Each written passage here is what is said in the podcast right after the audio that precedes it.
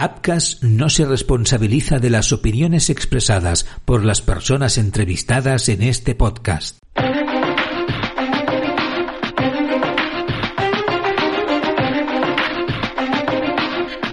Apcas.com presenta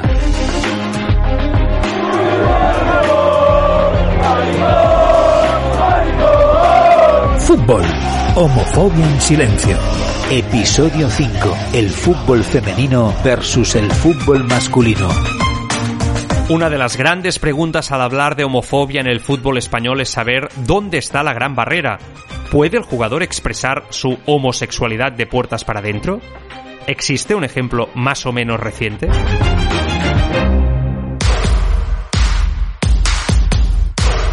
En 2010, tras concluir un entrenamiento, una cámara capturó un saludo en el parking entre Gerard Piqué y Zlatan Ibrahimovic. La casualidad quiso que la instantánea revelase una toma que bien podría haber sido interpretada como un gesto de cariño entre dos hombres. La reacción de todas las partes no pudo ser más desafortunada. La imagen generó mucho revuelo en las redes sociales. Algunos aficionados de rivales del Barça no dudaron en tildar de maricones a Piqué e Ibrahimovic e incluso hicieron memes ofensivos. También los medios de comunicación alimentaron la polémica comentando la fotografía en programas de radio y televisión, entre muchos otros medios de comunicación. Tal fue la obsesión que una reportera de Telecinco se acercó a la ciudad deportiva del Fútbol Club Barcelona para preguntarle a Ibrahimovic por la fotografía. El jugador sueco respondió a los rumores con una frase que destiló machismo y homofobia a partes iguales. Casa mía, lascia vedere chi è maricón. Ah, vale, pues me vengo a tu casa. Tu hermana. El estilista Josep Pons, muy bien relacionado con las grandes figuras del mundo del fútbol, asegura que incluso en el pasado siglo existieron parejas en un vestuario masculino. Nadie lo ha reconocido y sin embargo ha existido, sí. Ha convivido dos hombres. ¿En el mismo vestuario? ¿eh? Sí, sí, sí, sí. Sí, uno decían que, que, no era homosexual, que era bisexual, que, que es lo que digo, ¿no? que esto se produce bastante, parece ser, y cada vez más. El otro no, el otro era gay. Y, y no estaba bien visto por el entorno. Mm, no estaban cómodos, o sea, lo ocultaban mucho. Y cuando yo había hablado con algún compañero, eh, el comentario que se oía eh, era más bien un comentario negativo que positivo. Pero ¿cómo lidia un vestuario con estos rumores? Responde un experto en tratar con jugadores profesionales, el psicólogo deportivo Oliver Martínez. Yo creo que siempre los compañeros van a criticar más al que haga ese tipo de manifestaciones que a la persona que está señalada dentro de esas manifestaciones. O sea, yo he estado en muchos vestuarios y te puedo asegurar que los futbolistas son personas normales, con valores, con sentimientos, como en todos los grupos humanos hay mm, todo tipo de, de personas, gente poco más frívola, gente más, entre comillas, eh, graciosa, gente más responsable, pero ante este tipo de temas siempre el vestuario se une alrededor del débil, siempre. Débil desde el punto de vista de el futbolista que es diferente o se puede sentir tratado diferente por su condición, ¿no? De, de en este caso, de, de homosexual, ¿no?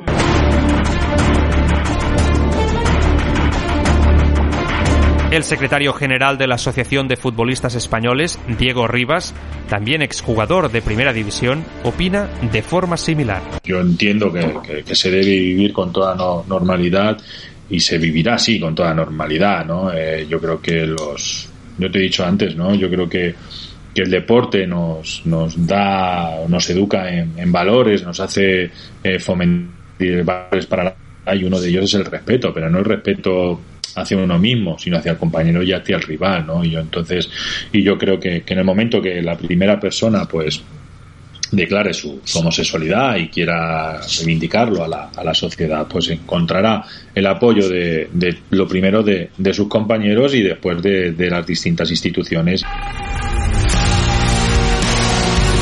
El coordinador del equipo de fútbol de G Madrid Sports, la primera asociación deportiva LGTB de España, también cree que en un vestuario impera la normalidad, pero con un matiz.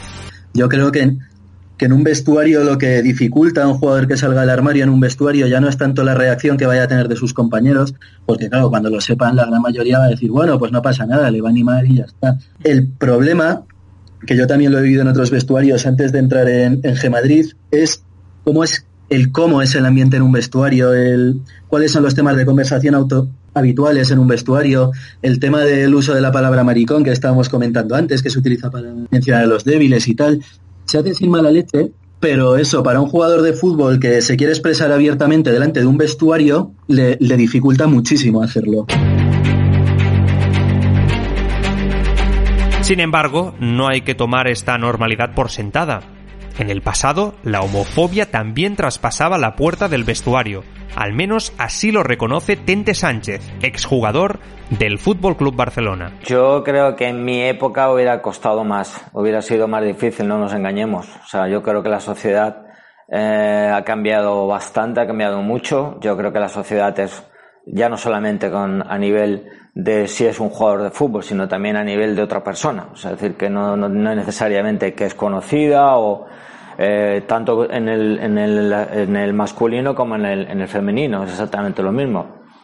Ahora tú ves a parejas de chicas o de chicos que van por la calle cogiéndote la mano, se besan, y yo desde mi punto de vista lo veo como una cosa normal. O sea, siempre y cuando mantengan lógicamente pues un comportamiento como una pareja, como cualquiera. Los cero casos de homosexuales en el fútbol masculino contrastan con la libertad que existe en el fútbol femenino. A nivel internacional, todos tenemos en mente el nombre de Megan Rapinoe, estrella de la selección de Estados Unidos y homosexual reconocida. Rapinoe, de hecho, se ha dejado ver con su pareja en público en más de una ocasión. En España también existen casos. La más representativa es Mapi León, futbolista del Fútbol Club Barcelona, que decidió dar el paso para combatir la homofobia endémica que cree que existe en nuestro fútbol. También hay otros casos como Lola Gallardo o Laura del Río, que han jugado en equipos como el Atlético de Madrid o el Madrid Club de Fútbol Femenino. Pero, ¿qué diferencia al fútbol masculino del femenino? ¿Por qué es imposible trasladar la realidad de las mujeres a los hombres? Para Mamen Hidalgo, periodista experta en fútbol femenino, tiene que ver con el machismo también instaurado en nuestra sociedad. Tanto el machismo como la homofobia eh, vienen a señalar a, una persona eh, por sus digamos rasgos físicos o sus eh, bueno su condición sexual pero casi siempre ligado a los prejuicios no tanto en el masculino como en el femenino. Entonces creo que creo que pasan ambas de la mano en, el caso de las de las mujeres eh, me parece que cuando se da un caso de homofobia es un caso eh, machista por excelencia porque lo que viene a hacer es decir que la mujer pues los tópicos ¿no? de siempre de que el fútbol femenino no es femenino eh, ni es fútbol ese tipo de frases que hemos escuchado toda la vida y que afortunadamente las escuchan cada vez menos y que, y que vienen a manifestar eso. Y en el masculino igual. En el masculino cuando se señala a un futbolista en la grada, o se le insulta eh, por su eh, teórica condición sexual, porque nadie ha hablado de ella y ya se le juzga, es por una mera apariencia física, porque se cuida más, porque se cuida menos, o porque va más al peluquero o va menos al peluquero. Ese tipo de comentarios siempre vienen ligados a, a, eso. Entonces creo que van muy ligados, tanto homofobia como machismo van, de hecho diría que, que la homofobia es, es parte del machismo. También Vanessa de Lucio, periodista de Deportes 4, comparte dicha visión. Eh, creo que si hay algún caso de homosexualidad se toma de una manera absolutamente normal, quizás también conscientes de lo que ha costado que las mujeres puedan jugar al fútbol y que se les empiece a hacer caso y a tener un poquito de repercusión en los medios y a que empecemos a hablar de ellas. Y, y ahí se toma de una manera muchísimo más natural. En realidad, este análisis es muy defendido en diferentes sectores del fútbol. Incluso el exjugador del Fútbol Club Barcelona, Tente Sánchez, también sostiene que el machismo y la homofobia van de la mano. Hombre, pues no tenga ninguna duda. O sea, no tenga ninguna duda que hay muchísimo. Bueno, de hecho, se ha producido en muchos terrenos de juego. Ya no te hablo a nivel de, primera división en cuanto a las mujeres. Se ha producido situaciones eh, difíciles, no solamente con jugadoras, sino también con, árbitros, con mujeres que, que, eran, que eran árbitros. O sea, decir que esto es increíble. Y solo por el hecho de que sea una mujer. O sea, es que no. O sea, se tolera ese tipo de cosas, pues se tiene que tolerar también en, lo, en, el, en el plan masculino. O sea, la tolerancia en cuanto al, al fútbol femenino, ¿por qué no al masculino? Si es exactamente lo mismo. Para mí es, o sea, es igual una pareja de, de dos chicas como una pareja de dos chicos. O sea, y, y eso, y eso, porque quizá hay menos casos, o quizá, por lo que sea, la mujer, bueno, ya sabemos que la mujer siempre va un poco más avanzada en ese sentido, y, y creo que la tolerancia es, tiene que ser la misma, y creo que sería la misma. No tengo ninguna duda que sería la misma.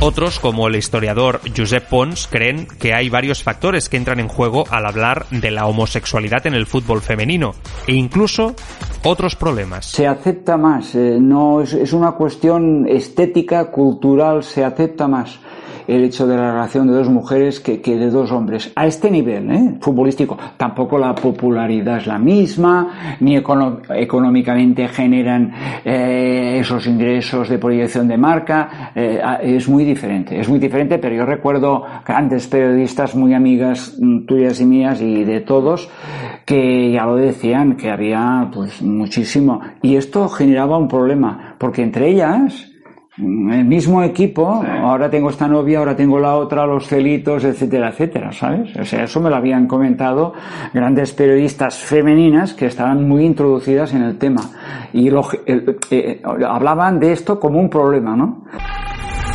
En este sentido, Andrés Martínez, de G Madrid Sports, apunta a otra problemática derivada del machismo sociológico. Y luego en el fútbol femenino también existe de otra manera diferente pero diría que existe en el, sobre todo en, por culpa de los estereotipos que las mujeres que juegan al fútbol tienen, con eso que se, que se dice siempre, de que son unas mantorras, de que todas estas cosas, se suele identificar mucho a las mujeres que juegan al fútbol con las mujeres lesbianas, lo cual es completamente estúpido.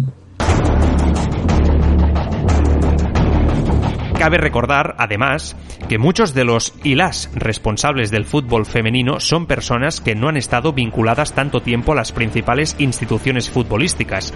Evidentemente, hay excepciones, pero algunos, como el representante Tony Calvo, califican de fundamental que las raíces del fútbol femenino sean diferentes. A lo mejor es porque pues bueno, pues como decimos, como decíamos anteriormente, el fútbol femenino ha cogido auge en estos últimos años, cuando ya pues la sociedad en sí tiene otra mentalidad y otra forma de, de, ver estas cuestiones que el fútbol, estamos hablando que viene de hace muchísimos, muchísimos años y a lo mejor hay, hay personas eh, de otras generaciones pues que no, que, que o, o, que no ha pasado o que no lo han visto igual. Entonces, al final estamos bueno, en una época de cambio donde el fútbol femenino se está, se está instaurando desde hace muy poquito tiempo y por eso seguramente hay, hay eh, una predisposición o unos pensamientos algo diferentes.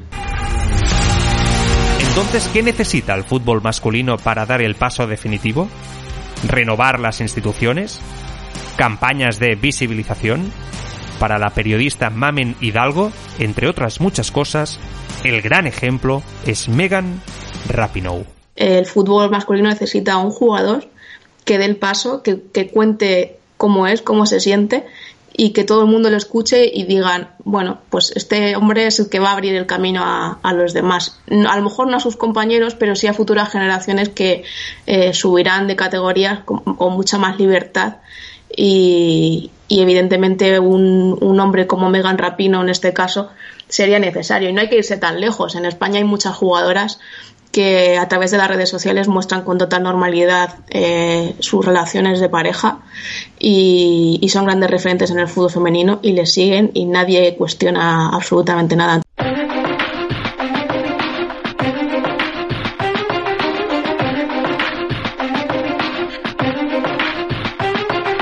La homofobia en nuestro fútbol sigue teniendo demasiadas patas. A día de hoy existen muchos factores, causas y consecuencias interrelacionadas. El resultado es tan triste como el que tenemos en la actualidad. Quizá la causa no interese tanto como debiera. Es por ello que los medios de comunicación y el periodismo son tanto o más importantes como los agentes previamente mencionados.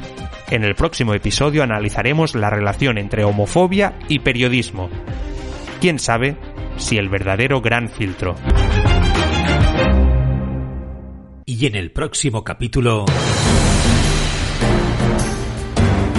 Hemos de partir de la base de que algo pasa cuando no, esos 80 no salen por ningún lado. Esa es la premisa básica. Si no, estamos haciéndole el juego a la homofobia. En el caso de Ronaldo fue algo absolutamente infame, totalmente. Toda la prensa, sobre todo la especialidad deportiva, intentó frivolizar, justificar y sobre todo sacar en primera plana las novias, las mujeres, si están embarazadas, novias que salían que como sabrás hay una agencia especializada para bits que les ponen novias en cuatro horas.